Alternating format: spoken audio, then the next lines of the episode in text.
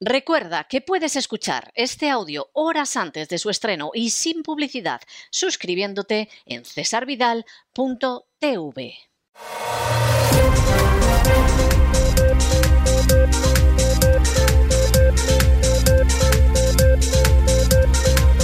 Las noticias del día. Estamos de regreso y estamos de regreso después de ese editorial que hemos dedicado a la realidad de Ucrania, la que no les cuentan los políticos occidentales y la que les ocultan las furcias mediáticas. Porque es verdad que los políticos occidentales, por razón de pensar que están en una guerra, en una preguerra, lógicamente manipulan, lógicamente, no moralmente, pero lógicamente manipulan la realidad, ocultan datos, tergiversan otros, etc. Eso es normal. Pero lo que es vergonzoso es que los medios de comunicación no lo cuenten. Ahora, eh, párense ustedes un momento a ver lo que ha hecho el presidente Zelensky, supuestamente democrático, porque es ucraniano, con el principal jefe de la oposición. Bueno, de entrada cerramos las cadenas de televisión que apoyan al principal jefe de la oposición y que, por supuesto, critican, por cierto, con muchísima razón, a Zelensky. Esos son tres cadenas de televisión. Ya es verdad que otros presidentes nacionalistas ucranianos previos habían ido liquidando lo que era el acceso al email, a Internet, etcétera, como si eso fuera la República Popular China. De pronto la gente se escandaliza y dice, no puedo ver Facebook en China, qué dictadura tan terrible. Eso lo llevan haciendo en Ucrania, pero muchos años. Y nadie ha dicho ni palabra. Encima la presentan como Ucrania la pobrecita, la mártir y la democrática. Bien, pues ahora después de eso llega Zelensky y dice, cierro tres canales de televisión. ¿Por qué? Hombre, porque hablan mal de mí y hablan bien del jefe de la oposición y en estos momentos ya hay encuestas que dan al jefe de la oposición con una mayor aceptación que a mí. Como de todas formas no me fío, porque este vete a saber si van a hablar bien de él en la radio o donde sea, lo que hago es que encima le monto un proceso le congelo todos los bienes a él y a su mujer, le acuso de traidor y además lo arresto. Y voy prolongando el arresto más allá de lo que marca la ley. Y incluso tiene por aquí una compañía que trae hacia Europa, que pasa por Ucrania y que trae hacia Europa productos relacionados con el petróleo y se la vamos a expropiar. Expropiese. Ahora, piensen ustedes en estos hechos. ¿No les recuerda a ustedes la conducta más liberticida y canallesca de los chavistas? ¿No hemos visto a Chávez y a Maduro cerrando canales de televisión y nos hemos rasgado las vestiduras ante semejante canallada y semejante atentado contra la libertad de prensa? ¿No hemos visto a Chávez y a Maduro cantando el famoso expropiese para dejar desnudos a sus adversarios políticos? ¿No les hemos visto organizar juicios fantasmas para acabar con la oposición más o menos virulenta en la cárcel? ¿No hemos visto cómo además esa gente tendría que salir en algún momento y sin embargo se ha prolongado su cautividad? ¿Y por qué lo que es absolutamente infame, intolerable, criminal en Venezuela y lo contamos, y hay que contarlo, y hay que denunciarlo. Sin embargo, lo silenciamos en Ucrania y la presentamos, bueno, pues como un pobrecito régimen de gente buena, pacífica y democrática que se, ofrece, se enfrenta con el oso ruso. Esto es mentir de la manera más asquerosa. Y aquí tiene que quedar claro que el hecho de pisotear los derechos humanos está mal en cualquier sitio y que no se puede criticar a Irán mientras que se considera Arabia Saudí, pues vamos, que son unos chicos estupendos, aunque el régimen saudí todavía es más opresor que el de Irán, que se dice pronto. Y que no se puede decir que Venezuela y Cuba son terribles cuando se apoya a una Ucrania donde las libertades no son mayores. En estos momentos en Ucrania no hay más libertad que en Venezuela. A lo mejor hay algo más que en Cuba, pero no hay más que en Venezuela. Es más, se ha seguido el sistema venezolano. Y eso además teledirigido. Y cada vez que los no nacionalistas ucranianos han ganado unas elecciones, se ha propiciado un golpe de Estado para que volvieran los nacionalistas al poder. Sinceramente, alguien que conozca estos datos puede pensar que hay que derramar una sola gota de sangre por Ucrania. Sinceramente, alguien que conozca estos datos puede pensar que hay que gastar un solo dólar, un solo euro en Ucrania. Porque si es así, pues tendríamos que hacerlo también con Venezuela o con Cuba. A fin de cuentas, lo más parecido en el continente americano a Ucrania es Venezuela. Y además en todos los sentidos, porque Ucrania es un país teóricamente muy rico y es el más pobre de toda Europa. Y lo mismo, y por supuesto, no hablemos de la emigración, porque de Ucrania se ha marchado la tercera parte de la población. La emigración venezolana es un chiste de niños comparada con la emigración ucraniana. Pero nunca lo hablamos. Tenemos que mantener la mentira de lo que es Ucrania. Bueno, pues, pues esto es vergonzoso. Por parte de los políticos, por parte de la NATO, que sueña con integrar semejante basura dentro de su estructura, no por parte de la Unión Europea, porque la Unión Europea tiene muy claro lo que es Ucrania y no tiene ningún interés en integrar a Ucrania, y por parte de los distintos gobiernos. Por cierto, la Unión Europea lo que sí tiene mucho interés es en convertir en colonia económica a Ucrania sin tener que integrarla. En toda la zona oriental, la zona rusa, por decirlo de alguna manera, de Ucrania, había fábricas que venían de la época de la Unión Soviética y que eran fábricas de industria ligera que eran muy buenas. Y donde, por ejemplo, pues había utillaje de cocina, muebles de cocina, sartenes, perolas, etcétera, y las hacían muy bien, porque es un tipo de industria ligera que se podía hacer muy bien. Y entraron los alemanes. ¿Y qué creen ustedes que han hecho los alemanes con esas fábricas? las han cerrado. ¿Y qué creen que ha pasado con los ucranianos? Los que trabajaban en esas fábricas han quedado sin trabajo. Pero es que además el resto de los ucranianos tienen ahora que comprar las sartenes, los útiles de cocina, las perolas, los pucheros a los alemanes a un precio muy superior. De manera que no estaría mal que en vez de pensar que vivimos en la Guerra Fría y, que esto es la invasión de Checoslovaquia o el bloqueo de Berlín o algo de ese tipo, la gente pensara con los datos reales. Porque Ucrania no merece ni un dólar, ni una gota de sangre de los países occidentales. Nada en absoluto. Y además, para defender ese régimen, que es la versión del este de Europa del régimen de Hugo Chávez. Sí, no dirán que son socialistas. Bueno, el mal en el mundo no se limita solo al socialismo. Lamento si alguien se lleva un disgusto oyendo esto, pero el nacionalismo ucraniano no es mejor.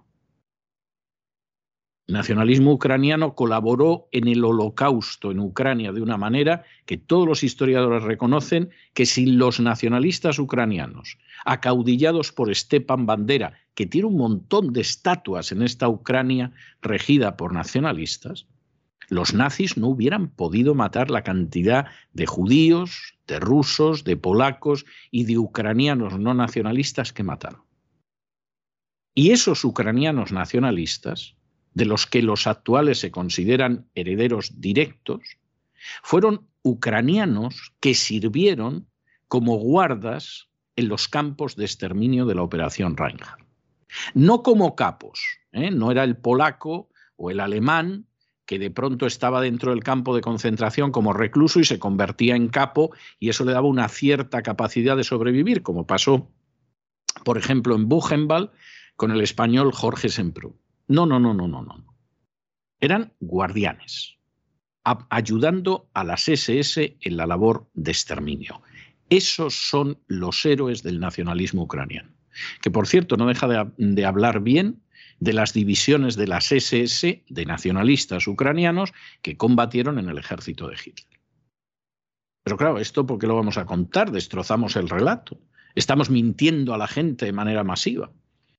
Le estamos vendiendo armas a toda esta gente de lo lindo, el negocio para el complejo militar industrial es fantástico, de manera que no podemos contar que en Ucrania pasa lo mismo que en Venezuela.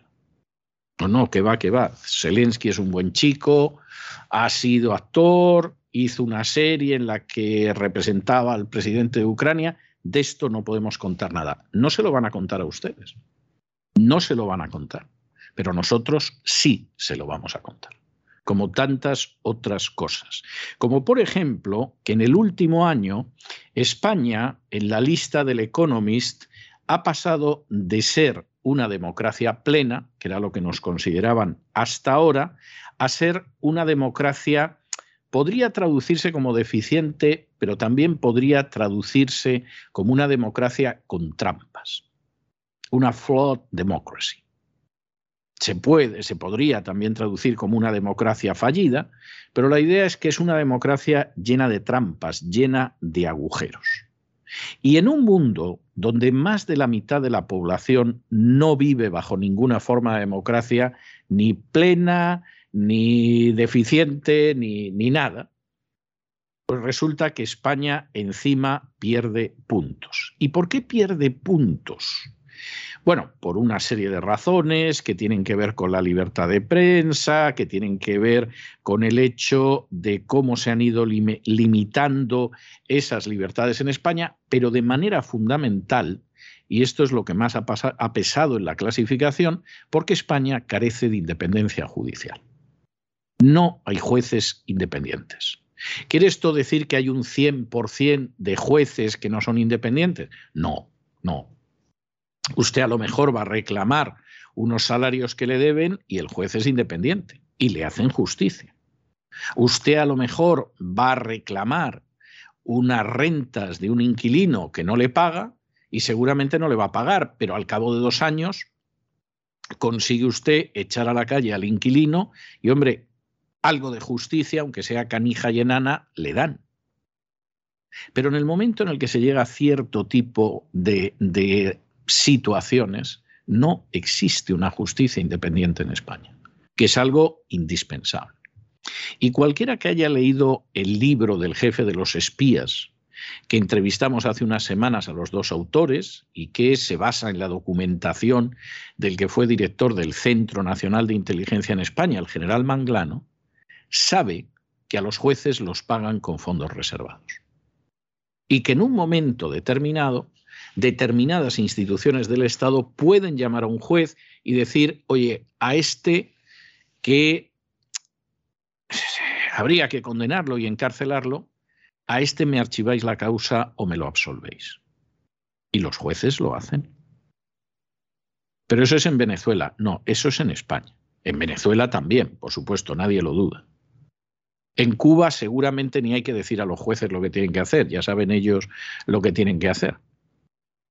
Pero en España es así. Y por lo tanto, pues evidentemente la situación es tremenda.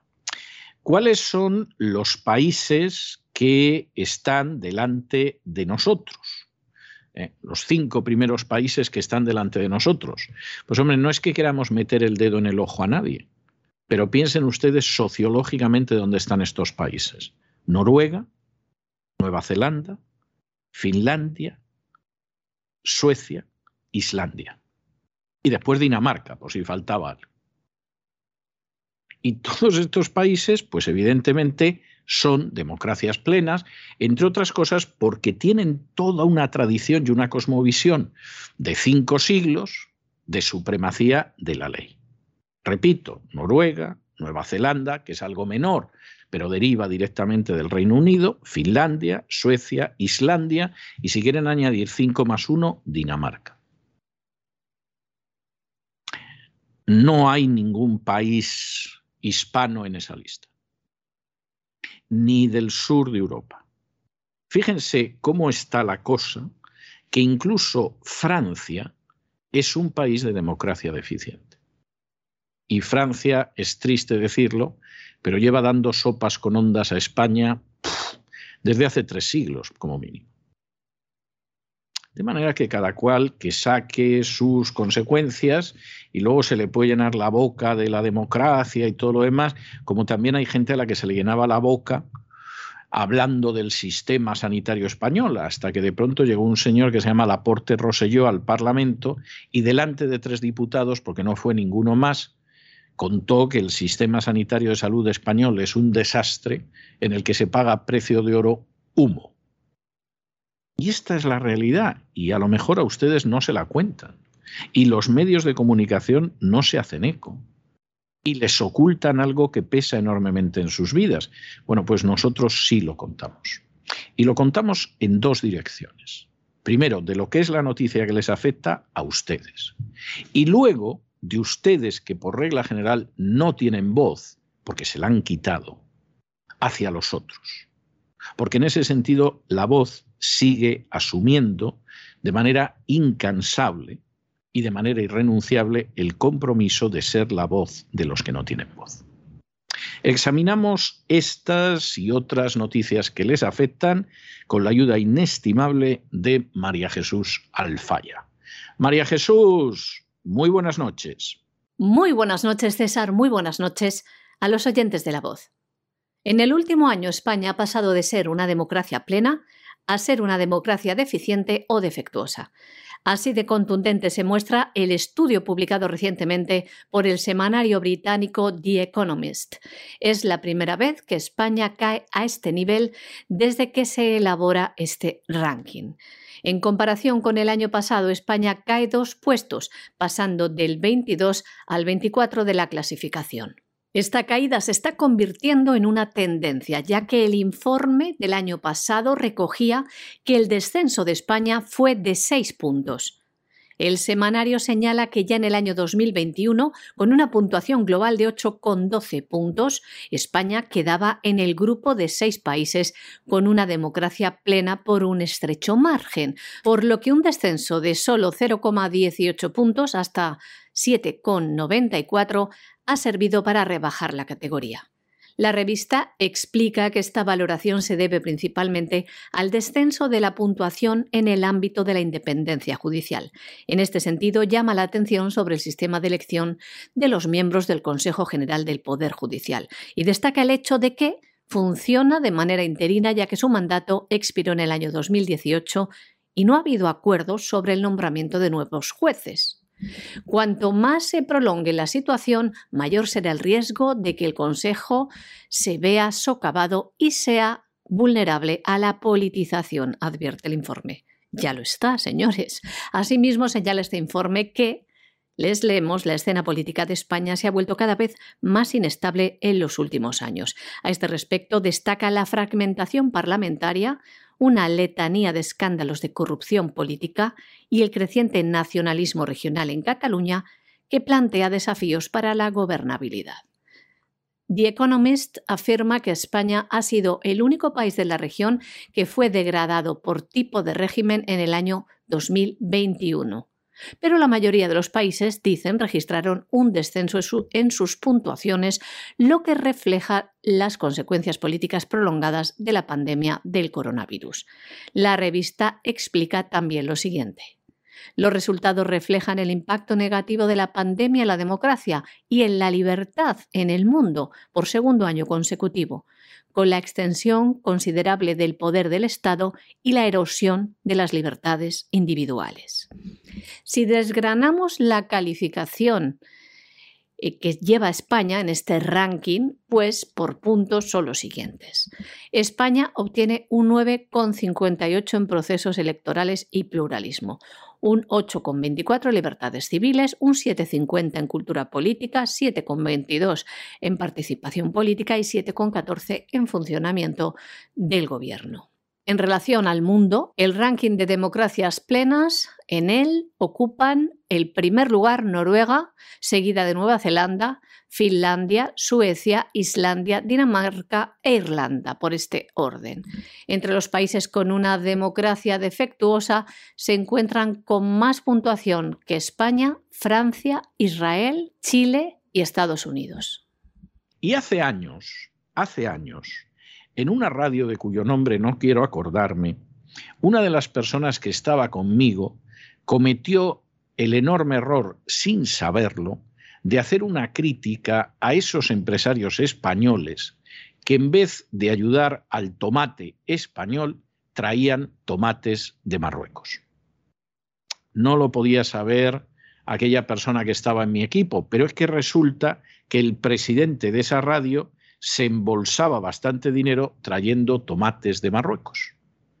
Y le pusieron en el punto de mira hasta que lo echaron de la radio de la manera más vil a él y a su mujer de carambola, que hasta estaba en la redacción de otro programa, pero había que echarla. Posiblemente uno de los aspectos más turbios, más oscuros y más criminales de las relaciones de España con Marruecos es la gente que se ha lucrado a costa de los intereses españoles, favoreciendo los de Marruecos y siendo españoles. Porque claro, que haya marroquíes que se hayan lucrado en el comercio con España y que lo hayan hecho a favor de Marruecos, pues hombre, eso es natural, casi habría que decir que es obligado. Pero que haya habido españoles que hayan perjudicado los intereses de España a sabiendas de que los perjudicaban y a cambio hayan favorecido a Marruecos. Hombre, eso no tiene nombre. Bueno, a lo mejor sí, alta traición, pero es vergonzoso. Y la noticia que les tenemos que dar ahora es peor que la de los tomates, porque entre el año 1991 y el año 2020, que es del último que tenemos registros, España vendió armamento por cerca de 400 millones de euros a Marruecos. Esto es algo para echarse a temblar. ¿Y quién vendió más armamento a Marruecos? Zapatero. Eso no le extraña a nadie, conociendo quién era su nefasto ministro de Asuntos Exteriores, que era Miguel Ángel Moratinos. Zapatero. ¿Y quién después? Mariano Rajoy, por supuesto. Estamos hablando de gente absolutamente miserable que ha causado un daño a la política española terrible y que efectivamente en un momento determinado pues hubo quien se embolsó mucho dinero precisamente precisamente vendiéndole armas a Marruecos. Y uno dirá, bueno, pero eso serán pistolas para la policía que nos ayuda a que no vengan marroquíes ilegales a España. Bueno, vamos a ver, si alguien se cree que la policía de Marruecos impide la llegada de emigrantes ilegales a España, verdaderamente es que cree en cualquier cosa. Cree que la Tierra es plana, cree que los alienígenas tienen secuestrado a Bill Gates, puede creer cualquier tontería. De esas armas, una buena parte son granadas de mortero. Y las granadas de mortero, alguien se cree que se utilizan para impedir que entren los inmigrantes ilegales en España. Y los cohetes y misiles, que les hemos vendido casi 34 millones de euros en cohetes y misiles ¿Me quiere a mí decir alguien que hemos vendido a Marruecos cohetes y misiles por casi 34 millones de euros para que no dejen entrar a los inmigrantes? Bueno, nos toman por tontos. Y los drones, que hemos vendido drones a Marruecos, sí, o vehículos aéreos no tripulados, si lo prefieren. ¿Para qué vendemos drones a Marruecos? Esto es para echarse a temblar. Como siempre que hay este tipo de negocios, hay gente que se ha forrado con ellos, que ha aumentado su cuenta bancaria y que ha llenado las arcas. Pero esto va directamente en contra de la seguridad nacional española. Que uno puede decir, hombre, les hemos vendido jeeps. Bueno, bien, con mucha paciencia y mucha tolerancia, uno, bueno, pues sí, los jeeps pueden patrullar. Bueno, les hemos vendido algunas lanchas de estas patrulleras, pase.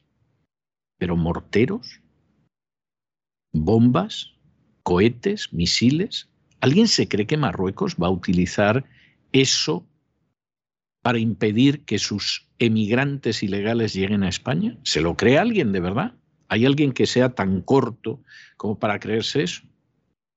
Bueno, pero a lo mejor lo utilizan con los saharauis. Pues más a mi favor. Marruecos ocupa ilegalmente el Sáhara. del que España salió de manera vergonzosa renunciando a sus obligaciones como potencia colonial, y como España lo hizo poco mal, además les vendemos armas a Marruecos para que machaquen a los saharauis, si es que ese es el empleo que dan a las armas. Esto es vergonzoso y, por supuesto, esto algún día le va a dar un susto a España y un sobresalto que no va a saber ni por dónde le pilla. Pero que no se diga que por lo menos nosotros no lo hemos advertido. Entre los años 1991 y el año 2020, último año del que se disponen registros, España vendió armamento por cerca de 400 millones de euros a Marruecos. Son los datos difundidos por el senador Carles Mulet del partido Compromís, tras la respuesta dada por el Gobierno a una pregunta parlamentaria realizada por el senador regionalista. El presidente del Gobierno que más armas vendió a Marruecos fue José Luis Rodríguez Zapatero, seguido de Mariano Rajoy, José María Aznar, Pedro Sánchez y Felipe González. Las ventas, todas para las Fuerzas Armadas de Marruecos, se repartieron entre granadas de mortero, explosivos, detonadores o recambios para vehículos y también aeronaves. Según los gráficos que ha dado el Ejecutivo en su respuesta a este diputado, el monto total en estos casi 30 años asciende a cerca de 400.000 euros. Una parte de ellas, buena parte, corresponde a vehículos terrenos. La segunda partida mayor es la relativa a municiones y dispositivos, seguida por la partida dedicada a bombas, torpedos, cohetes y misiles. Asimismo, España ha vendido al reino alawí aeronaves, vehículos más ligeros que el aire, vehículos aéreos no tripulados y equipo de producción.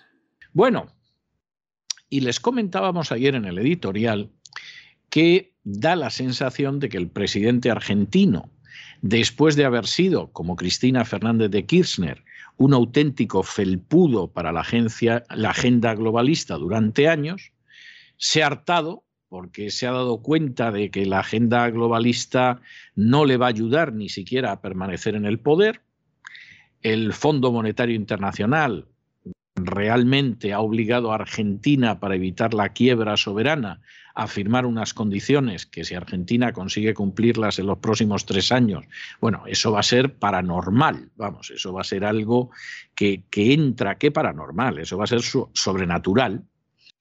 Y en un momento de decir, bueno, pues eh, para lo que me dan ustedes no me gusta, el presidente de Argentina decidió que se pasaba por Rusia en medio de la crisis ucraniana para decirle a Putin que mm, tenían que hacer algo para que Argentina fuera la puerta de entrada de Rusia en Hispanoamérica. Putin, que es frío como un témpano, y de ahí que juegue muy bien, muy bien sus cartas. Parece mentira, con las pocas cartas que tiene, lo bien que las juega. Pues hombre, le escuchó. Pero es que luego el presidente argentino se detuvo en Beijing, en China, y ahí se apuntó a la ruta de la seda, que es el programa hegemónico rival del de la agenda globalista. Y esto es para decir, bueno, bueno, esto demuestra que la agenda globalista está convencida de que cuando llegue el 2030 nos vamos a encontrar con que no tendremos nada y seremos felices, y ciertamente Estados Unidos, pues, eh, ayudado por la agenda globalista y por sus propios errores y por el egoísmo y la ceguera de sus lobbies, puede dejar de ser la primera potencia mundial, pero es que la agenda globalista no se va a imponer. Porque muchos de los países que eh, se supone que se iban a convertir en colonias, en protectorados de la agenda globalista, se da la circunstancia de que se están pasando al otro lado. Y alguno dirá, bueno, sí, pero esto el presidente argentino, que ya se sabe que los argentinos son una gente muy rara. Un país que la población no tiene elemento indígena porque no dejaron un indio.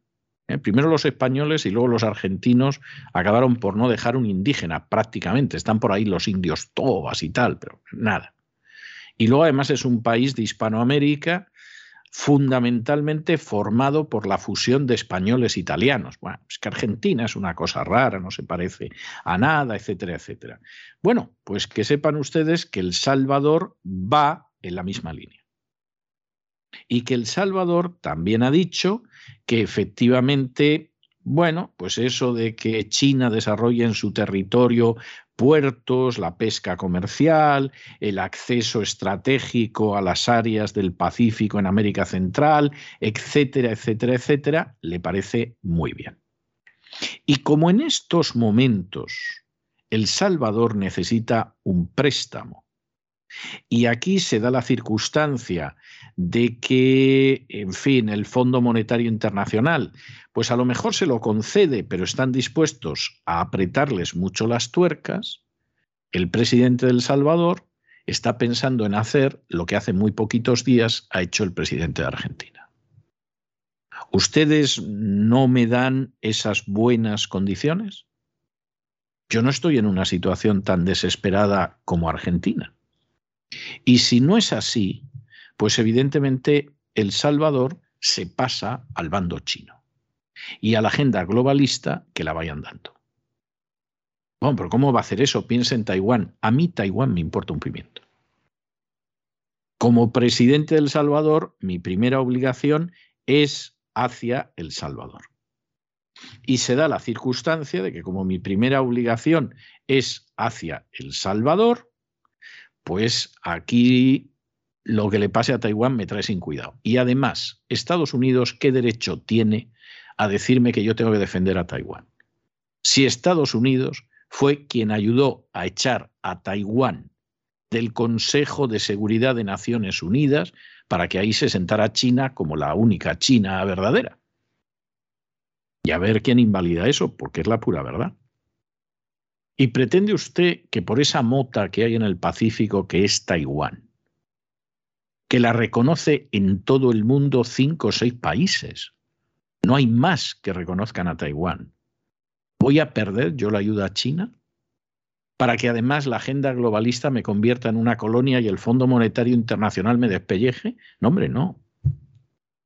Y esta es una situación en la que sería muy importante que Estados Unidos se dé cuenta de dónde está. O Estados Unidos acaba rechazando la agenda globalista y sigue una agenda propia, patriota y de defensa de sus intereses. O esa agenda globalista, desde luego, que acaba con Estados Unidos como la primera potencia, pero además contemplando cómo buena parte de los países, bueno, pues clientes, como se, se hablaba de determinados reinos, o aliados, al final deciden que prefieren estar con China. Porque no se sienten obligados hacia Estados Unidos. Porque las condiciones en muchos casos han sido tremendas y porque además la imposición de la agenda globalista ha creado mucho resentimiento en esos países. Y Estados Unidos ahora mismo está cabalgando un caballo equivocado. Y o se baja de ese caballo y empieza a cabalgar la montura de los intereses nacionales en contra de la agenda globalista y en contra de determinados lobbies o el equilibrio de fuerzas en el planeta cada vez le va a ser más negativo.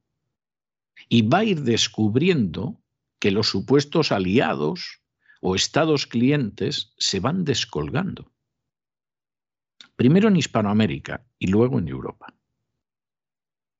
Y esto hace que, en fin, determinadas profecías del foro de Davos para el año 2030 den la sensación de ser realidad. Mientras se enfrían las relaciones de El Salvador con Estados Unidos, el presidente Nayib Bukele se acerca a China, de quien tiene una fuerte dependencia económica. China busca dos cosas en Centroamérica, desplazar a Taiwán y ocupar espacios de interés para los Estados Unidos. En septiembre del año 2019, tres meses después de llegar al poder, Bukele se unió a la nueva ruta de la seda.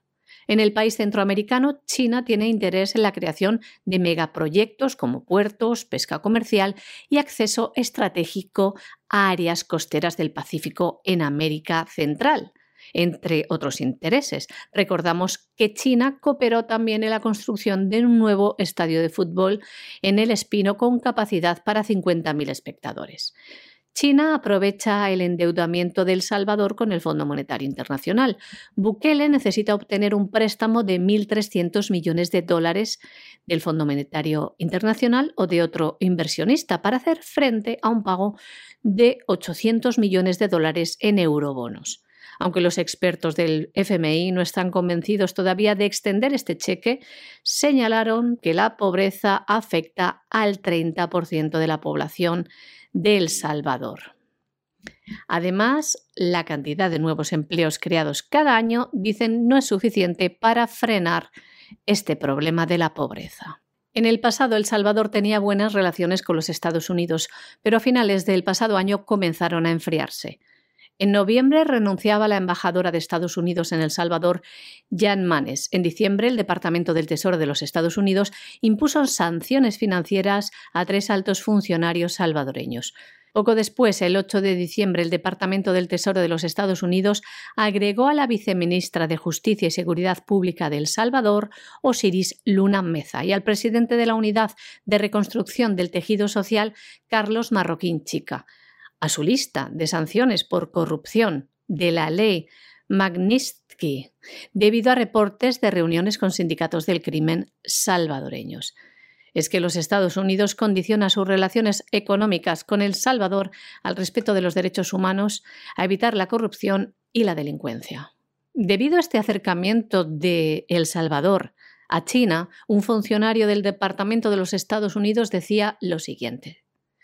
No nos oponemos al compromiso y la inversión de la República Popular China en toda la región, pero sí pedimos que se respeten las leyes y los intereses locales, especialmente en lo que respecta a los derechos humanos de todos, incluidos los trabajadores y la protección del medio ambiente. Bueno, y como no hay día que las desgracias vengan solas, ya lo saben ustedes, pues para terminarlo de arreglar, resulta que Nicaragua ha decidido acordar con Rusia una serie de proyectos que tienen que ver con la energía, que tiene que ver con el campo nuclear y que tiene que ver con la asistencia médica. De nuevo, volvemos a lo mismo. Usted me quiere organizar un lío en la frontera con Ucrania. Bueno, pues no se preocupe, que yo ya sé lo que usted considera el patio trasero, aunque últimamente Biden lo llama el patio delantero, y voy a ir moviendo ahí mis piezas. China ya les está quitando la carne del pescado y avanza hacia dejarle solo las raspas. Pero Rusia, que es una potencia muchísimo más pequeña, tiene un Producto Interior Bruto que es un poquitín más grande que el de España, lo cual ya dice mucho, y tiene un gasto militar que es menos de 12 veces el de Estados Unidos, lo cual dice mucho, pues en un momento determinado dice, bueno, pues me voy a poner a hacer negocios con esta gente. Y efectivamente los voy a hacer. Y volvemos a repetir lo de los años 60, que como se miente la historia y no se cuenta lo que hay que contar, parece que de pronto un día a la Unión Soviética se le, ocurrió la idea de colocar unos misiles en Cuba, sin provocación, sin nada. Y a la gente se le olvida que la Unión Soviética, o ignora, que la Unión Soviética colocó los misiles en Cuba porque previamente Estados Unidos había colocado unos misiles en Turquía apuntando hacia la Unión Soviética, en la frontera de la Unión Soviética. Y la gente ignora u olvida que la crisis de los misiles no se soluciona porque de pronto Khrushchev se asusta, sino porque de manera secreta Kennedy y Khrushchev pactan que tú te llevas los misiles de Cuba y yo me llevo los misiles de Turquía.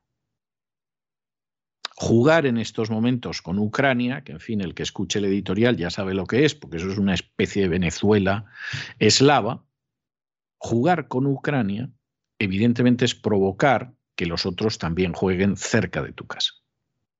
Y Nicaragua, que en fin, pues sí, Rusia les ha vendido autobuses y trigo y harina y tal, pero vamos, tampoco es un socio tan relevante, pues en estos momentos de pronto Rusia dice, bueno, pues va a ser más relevante, porque a fin de cuentas americanos y británicos me están metiendo tropas en Ucrania, pues hombre, yo tropas a Nicaragua no voy a enviar ni falta que hace y además seguramente no me lo puedo permitir, pero vamos a mantener una relación comercial más estrecha. Los errores siempre se pagan. Los pecados siempre tienen consecuencias. Y si uno no reconoce esos pecados y cambia de rumbo, las consecuencias pueden llegar a ser devastadoras.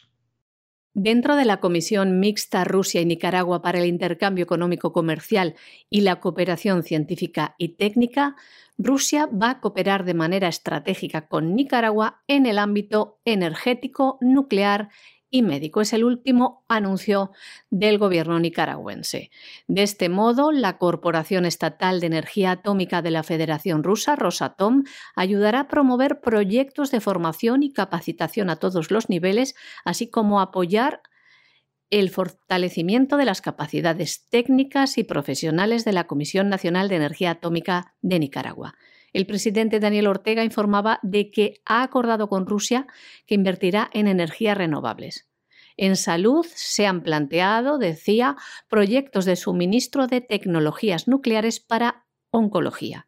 Y en el área de la agricultura se han planteado proyectos para el suministro y aplicación de productos nucleares como uso de isótopos y técnicas de radiación para combatir plagas y enfermedades, y así aumentar la producción de los cultivos. El mes pasado, el ministro de Asuntos Exteriores de Rusia, Sergei Lavrov, declaró ante el Parlamento ruso que su país reforzará su cooperación estratégica con Cuba, Venezuela y Nicaragua en todos los ámbitos, incluyendo el técnico militar, aunque la semana pasada descartaba que de momento desplegara armamento en Nicaragua. Hay que decir que en los últimos 15 años Rusia ha cooperado con Nicaragua en donación o venta de equipos militares, vacunas, autobuses, trigo, harina, automóviles, entre otros.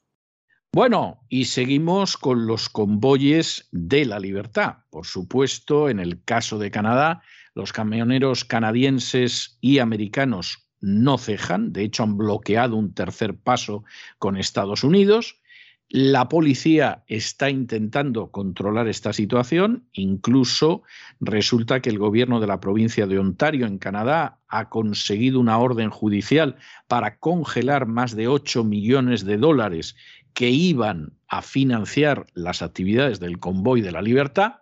El cobarde de Trudeau no aparece por ningún sitio, debe tener un coronavirus de esto que te come hasta las entrañas, pero finalmente el ejemplo de los aguerridos camioneros canadienses y americanos ha cundido y ha pasado al otro lado del Atlántico.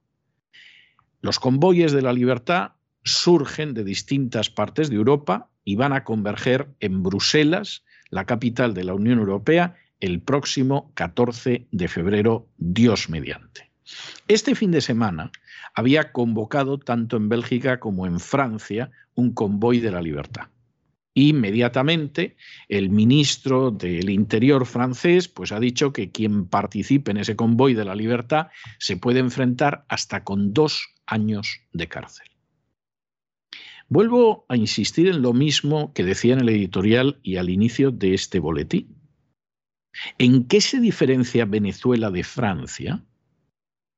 Aparte del clima, las mujeres guapas, yo qué sé, aparte de ese tipo de cosas que en esta cuestión son secundarias.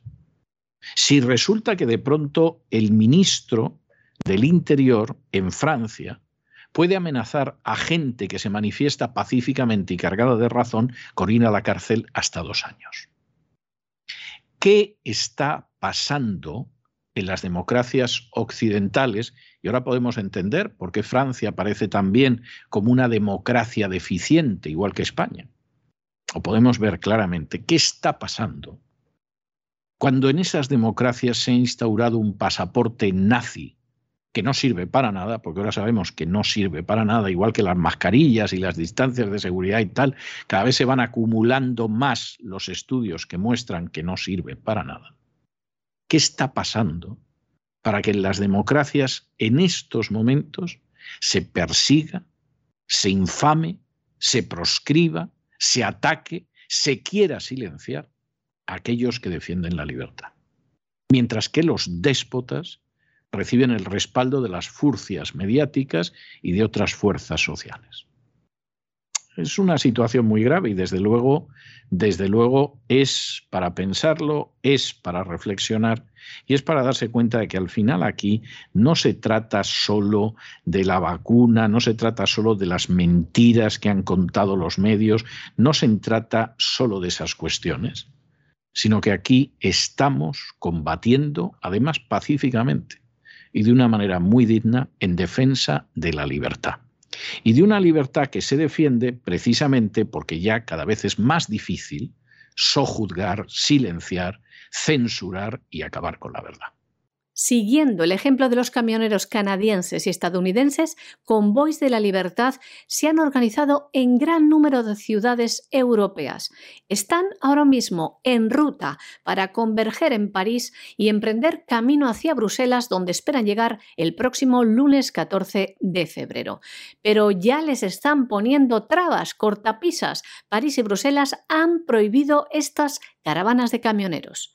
El gobierno de Francia, donde se ha organizado una importante movilización en todo el país, ya ha anunciado que considera este movimiento como faccioso y que planea una dura represión. El ministro del Interior francés ha lanzado una amenaza. Quien participe en la caravana se enfrenta a dos años de cárcel bajo el movimiento European Freedom Convoy, que pueden seguir también en Telegram, como Euroconvoy, pues aglutina camioneros de toda Europa y también de algún país de América. Los principios que les mueven son los siguientes, les leemos. Esto no es sobre provacunas o antivacunas, es sobre el derecho de las personas a elegir. Esto no va de políticas, esto habla de libertad de la raza humana. Esto es una acción pacífica con la intención de conseguir unos resultados concretos, que son los siguientes. 1. El fin permanente de la ley marcial. Jamás otra vez nada igual. 2. El derecho a viajar libremente sin interferencias. 3. El derecho a elegir sobre la salud personal. 4. El derecho a la libertad de expresión que nunca debe de ser censurado. 5. El derecho a hacer negocios libremente. 6. El derecho a la soberanía individual. 7. El derecho a mantener nuestra dignidad humana, orgullo nacional, creencias espirituales y tradiciones culturales. Y en Canadá, donde se originó todo, los camioneros y otras personas que se han unido a ellos, luchando por las libertades de todos, están siendo fuertemente acosados. En la mañana de ayer jueves una caravana de manifestantes a bordo de sus vehículos ha marchado haciendo sonar sus bocinas enarbolando banderas canadienses hacia el cercano aeropuerto internacional entre gritos de libertad y fake news. Lo han transmitido en directo por Facebook para una audiencia que ha alcanzado los 11.500 espectadores y después han subido a YouTube los vídeos de la protesta. Hoy cumplen 15 días de resistencia para ser escuchados. Han bloqueado varios pasos con los Estados Unidos y la policía está ejerciendo una fuerte represión por indicación del ayuntamiento y del gobierno. Se han producido al menos 23 arrestos y se han iniciado 80 investigaciones criminales durante estos días y más acoso a estos camioneros que solo reclaman la libertad, libertad para todos. El fiscal general de Ontario, en Canadá, ha obtenido una orden judicial para congelar más de 8 millones de fondos entregados al convoy de la libertad en la plataforma Give Sense Go. Bueno, y ahora es esta, ahora esta es otra de esas que es maravillosa y seguimos precisamente con la vacuna. Seguramente ustedes no sabrán quién es la doctora Angelique Köche, que es en estos momentos la directora de la Asociación Médica de Sudáfrica. Pero la doctora, que fue uno de los médicos que descubrió la variante Omicron del coronavirus, ya ha dado un paso al frente, se ha negado a callarse, como pasa con la mayoría de los médicos en España o en Hispanoamérica, para decir que varios funcionarios del gobierno la presionaron para que no dijera que la variante Omicron era una cepa más leve, sino que por el contrario dijera que era grave. es algo verdaderamente fantástico. Los políticos presionando a los médicos para que mientan. ¿Por qué? Porque hay intereses de la Big Pharma. Fíjense cómo será esto, y esto lo sabemos en Sudáfrica, que la administración Biden en Estados Unidos acaba de comprar 600.000 dosis, han oído ustedes bien, 600.000 dosis de un fármaco contra la variante Omicron que todavía no ha sido aprobado por la FDA. La FDA no es que a quien ahora se dirige a ustedes le merezca mucha confianza. La verdad es que le merece muy poca, muy poca. Y después de lo que ha sucedido con las denominadas vacunas contra el coronavirus, le merece menos. Y piensa que en buena medida esa FDA no es nada más que una alfombra para que sobre ella pasen cómodamente los capitostes de la Big Pharma. Pero hombre, por lo menos las formas hay que guardarlas. Aunque Pfizer haya manipulado los resultados para que le aceptaran este tratamiento experimental a escala planetaria, hombre, guardad un poquito las formas, ¿no? Cortaos un poco. No lo hagáis todo a calzón quitado, que se os ven las asquerosas vergüenzas. A ver, aquí, ¿qué, qué es lo que sucede? Esperaos a que la FDA dé por bueno este fármaco, que seguramente lo va a hacer. O sea, no nos engañemos aquí ninguno, seguramente lo va a hacer. Pues no. No, porque cada vez resulta que está más clara la gran estafa. Y como la gran estafa está cada vez más clara, y antes de que se descubra totalmente la estafa y todo el mundo empiece a decir lo contrario de lo que ha dicho siempre durante estos dos años, pues evidentemente eh, hay que ver lo que pasa porque vamos a dejar de vender en estas condiciones. Bueno, pues hay que vacunar a los niños antes de que la estafa se caiga del todo del pedestal, a todos los niños. Hay que vacunar a otra gente y aprovechando esto de la Omicron, que es una cepa más leve, a pesar de que los políticos insisten a los médicos para que digan que es más grave, pues nada, compramos las dosis que seguro que la FDA o la Agencia Europea del Medicamento lo van a dar por bueno. En el caso de la Agencia Europea del Medicamento, teniendo en cuenta que más del 80% de su financiación viene de la empresa farmacéutica, pues vamos, lo pueden dar ustedes por absolutamente seguro. Esto a los ciudadanos americanos nos va a costar más de 720 millones de dólares, que por supuesto van a ir a las arcas de la Big Pharma. Pero lo grave no es lo que nos vaya a costar a los ciudadanos americanos, que cuando el 53% del presupuesto nacional se gasta en armamento, como ustedes comprenderán, 720 millones de dólares casi es una futesa. No, el problema es que esto lo haga la administración Biden antes de que ese medicamento esté aprobado. Porque ya ni se guardan las formas. Todos sabemos a lo que estamos aquí.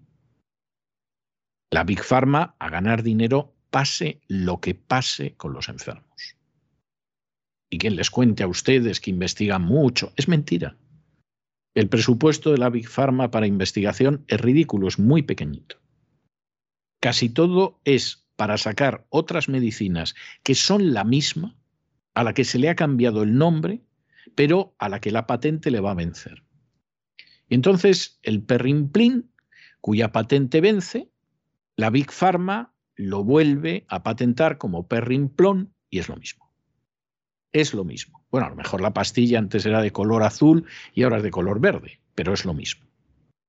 Y eso lo acepta la FDA y lo acepta la Agencia Europea del Medicamento. Y por supuesto jamás van a investigar por qué hay enfermedades y dolencias que la Big Pharma no gasta un céntimo en enfrentarse con ellas, aunque afectan a millones de personas. Y no van a investigar nunca lo que son los conflictos de intereses entre la clase sanitaria y la Big Pharma. Y no van a investigar nunca por qué, por ejemplo, en Estados Unidos, la tercera, cuarta razón de muerte de la gente es el consumo de medicamentos. No el no poder consumir medicamentos, sino el consumo de medicamentos. No creo además en la Unión Europea que haya mucha diferencia. Esto jamás. La Big Pharma es increíblemente poderosa y ya no se disfraza. 720 millones de dólares por 600.000 dosis de un fármaco contra la Omicron antes de que la FDA lo autorice. Y el que no lo quiera ver, allá él. Por cierto, en España, ya lo saben ustedes, lo ha dicho el doctor Laporte Roselló hace apenas unos días y lo están crucificando en los medios españoles, como no podía ser menos. En España el sistema sanitario, que es un asco y una vergüenza y es tercermundista, compra a precio de oro lo que simplemente es humo. Yo creo que no se ha dado una mejor definición del sistema sanitario español en muchísimo tiempo. Y eso por el creador de la farmacovigilancia en España, que algo sabrá del tema. ¿eh? Hombre, a lo mejor hay gente que le daba el frío en el cogote en alguna aldea de Teruel y de manera por osmosis del frío, pues sabe más de farmacovigilancia. Cuesta creerlo. Cuesta creerlo. Y les recomendamos que escuchen el editorial que le dedicamos hace muy pocos días a esa comparecencia ante el Congreso con tres diputados delante, tres, de este doctor, y les recomendamos que vean la comparecencia completa en cesarvidal.tv, porque la han borrado de todas partes o la han mutilado para que no se sepa quién es el que habla. ¿eh? No sea que alguien piense que sabe más que cualquiera de los que aparecen en esas tertulias, donde los contertulios saben de todo, cuando en realidad ignoran prácticamente todo, salvo lo que cobran últimamente. Y donde de pronto te dicen que te tienes que vacunar porque si no te mueres, y ese mismo médico te aparece unos meses después para decir que él no vacuna a sus hijos y que las vacunas nunca fueron para salvar vidas, sino para que no te pusieras muy malito. Es verdaderamente tremendo. La doctora Angelique Coetzee, quien actualmente es directora de la Asociación Médica de Sudáfrica, ha revelado que durante las conversaciones que mantuvo con funcionarios de salud europeo, estos le dijeron que no revelara que los pacientes de Omicron presentaban síntomas más leves que las variantes anteriores de COVID-19. Le pidieron que no dijera que era una cepa más leve, sino muy al contrario, le dijeron que se trataba de una cepa grave. Esta doctora, en la entrevista que ha mantenido, no ha dado más detalles sobre qué funcionarios supuestamente le dijeron que se mantuviera callada. Sí dijo que no tuvo ninguna presión por parte de los funcionarios sudafricanos y que fue criticada por las autoridades del Reino Unido y los Países Bajos, pero no entró en más detalles. En las declaraciones a un diario alemán dijo exactamente lo siguiente, les leemos. Me dijeron que no dijera públicamente que era una enfermedad leve. Me han pedido que me abstenga de hacer tales declaraciones y que diga que es una enfermedad grave. Me negué. Soy doctora y según el cuadro clínico no hay indicios de que estemos tratando con una enfermedad muy grave. El curso es en su mayoría leve. No estoy diciendo que no te enfermarás si eres le si es leve. Y añadía, la definición de enfermedad leve de COVID-19 es clara y es una definición que la propia OMS dice, refleja. Los pacientes pueden recibir tratamiento en el hogar y no se requiere oxígeno ni hospitalización. Una enfermedad grave es aquella en que vemos infecciones respiratorias pulmonares agudas, cuando las personas necesitan oxígeno o tal vez incluso respiración artificial. Lo vimos con Delta, pero no con Omicron. Así que le dije a la gente, no puedo decir que es grave porque no es lo que estamos viendo. Dado que Omicron fue nombrada como una variante preocupante por la propia OMS en noviembre del año 2021, varios estudios han sugerido que la variante presenta síntomas más leves que la Delta. Actualmente, según los datos de los Centros para el Control y la Prevención de Enfermedades de los Estados Unidos, Omicron representa la gran mayoría de las infecciones actuales por COVID-19 en todo el país.